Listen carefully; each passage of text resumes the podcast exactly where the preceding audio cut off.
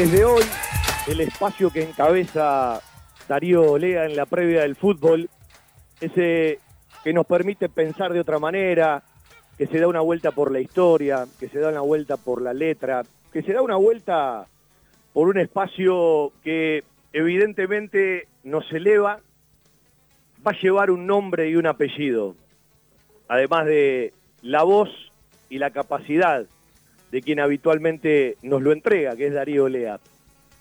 En la semana se fue un amigo de la vida, en la semana se fue un tipo que uno quiere mucho y permítame hablar en presente, y son de esas personas que sin verla uno siempre supo que estaba cerca, porque hace muchísimo tiempo que no lo veía, pero esto de la radio nos permite comunicarnos, abrazarnos y saber que estamos con mucha gente, a pesar de la distancia, a pesar de los kilómetros, a pesar de un océano y a pesar de un montón de tiempo que uno no vea tal o cual.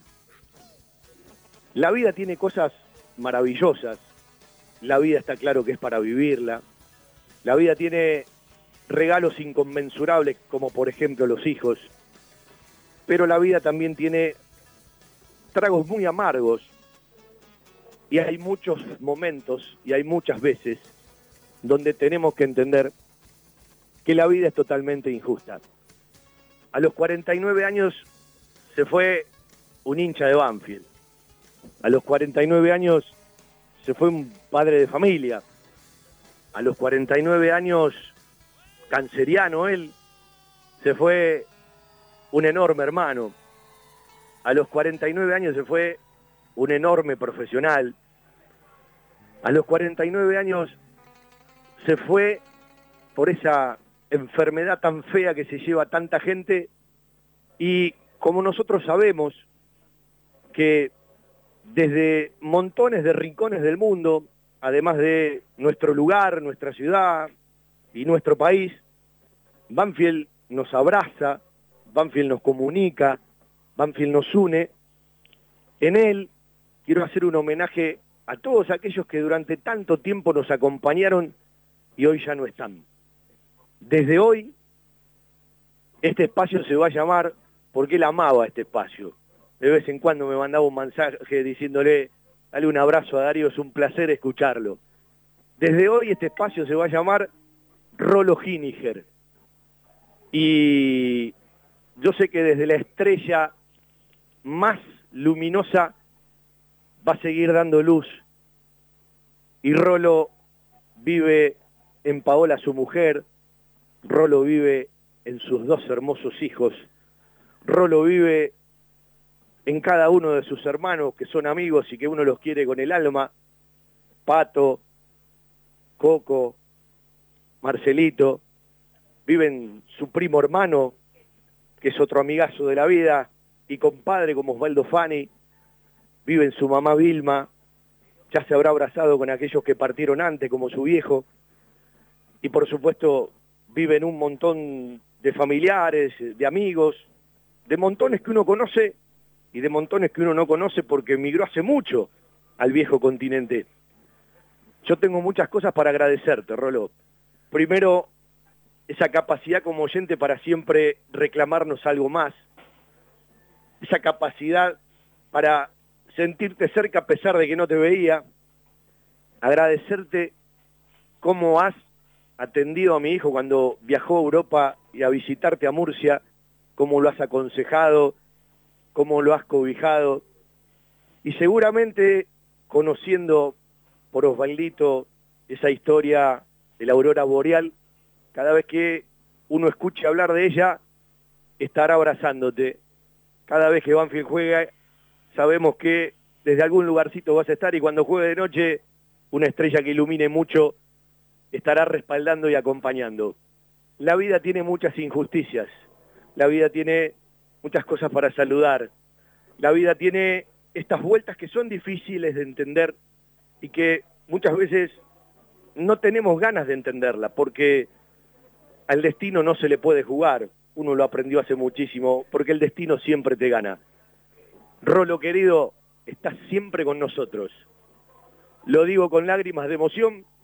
La columna de Darío Lea, desde hoy y para siempre, lleva tu nombre. El espacio Rolo Giniger, para elevar el debate, para elevar la palabra, para respetar a cada uno de nuestros oyentes. Con el homenaje debido a Rolo, vaya este recordatorio para alguien nacido en Tanzania y cuyo nombre era Farrokh Bulsara. Y parece injustificable generar un espacio para hablar de alguien que no conocemos. Pero resulta que este Farrokh Bulsara, nacido en Tanzania, se trataba de un artista cuyo nombre, mundialmente conocido por todos, era el de Freddie Mercury. Hoy, 24 de noviembre, se cumplen 30 años de la partida del vocalista de Queen. Freddie Mercury que marcó una época, una historia dentro del rock mundial, con su estilo tan particular en su voz, con su forma tan excelsa y selecta de interpretar las canciones, generó en sus compañeros de banda uno de los grandes monumentos a la música a lo largo de la historia. Cuando hablamos de Freddie Mercury, cuando hablamos de Queen, no estamos hablando de una banda más que haya pasado por el universo musical. Estamos hablando de una de esas bandas que marcó una época, que va a perdurar eternamente, que no tiene fin porque su calidad musical no puede perecer jamás con el paso del tiempo. Y de eso tiene gran parte de responsabilidad la voz del propio Freddie Mercury, que en sus últimos años, desde 1986-87, comenzó a lidiar con la certeza de que había contraído el HIV. En un momento en el que la enfermedad todavía recién se estaba conociendo como para ser tratada, sobre la que todavía no había demasiada información, y esa falta de información, más los prejuicios sociales, más las ignorancias, hacían de quien la padecía alguien que estaba marcado por un estigma. Y Freddie Mercury sufrió con ese estigma de padecer la enfermedad, más allá de su elección de vida, más allá de su elección para sus caminos personales y privados. Pero debemos entender, a partir de estas experiencias y con el paso del tiempo, que nadie puede ser juez del prójimo en su forma de vida privada, que nadie puede estigmatizar al tercero, al otro, que ha decidido vivir de otra forma y que tal vez le toca padecer alguna consecuencia de su elección. Pero nadie es mejor ni es superior para convertirse en juez, ni discriminar, ni censurar.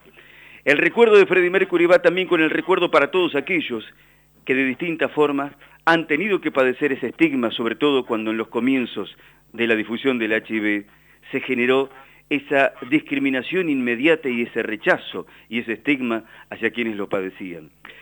Nos queda el recuerdo de ese último disco, grabado casi en la agonía, en el cual, en la letra del show Debe Continuar, Freddie Mercury decía algo así como, por dentro mi corazón se está rompiendo, mi maquillaje se sale, pero mi sonrisa sigue ahí. Freddie Mercury, una época que llegó a la Argentina junto con su banda en el momento de esplendor. Fue la primera banda quizás internacional en llegar a suelo argentino el 27 de febrero de 1981 en su máximo nivel. Y ahí está el recuerdo de otro grande al lado de la banda, que es Diego Armando Maradona, fotografiado con ellos. Mira vos las cosas de la vida, Darío. Recién Osvaldo en un mensaje, sí, un abrazo para todos chicos. Saben que los quiero muchísimo. Me decía que a Rolo le encantaba Freddie Mercury. Y créame que no tenía idea de lo que iba a hablar Darío en su columna, como siempre, porque uno se sorprende en el mismo aire. Un abrazo para todos. Desde hoy, el espacio en la previa que comanda Darío Lea se llama y se llamará Rolo Giniger.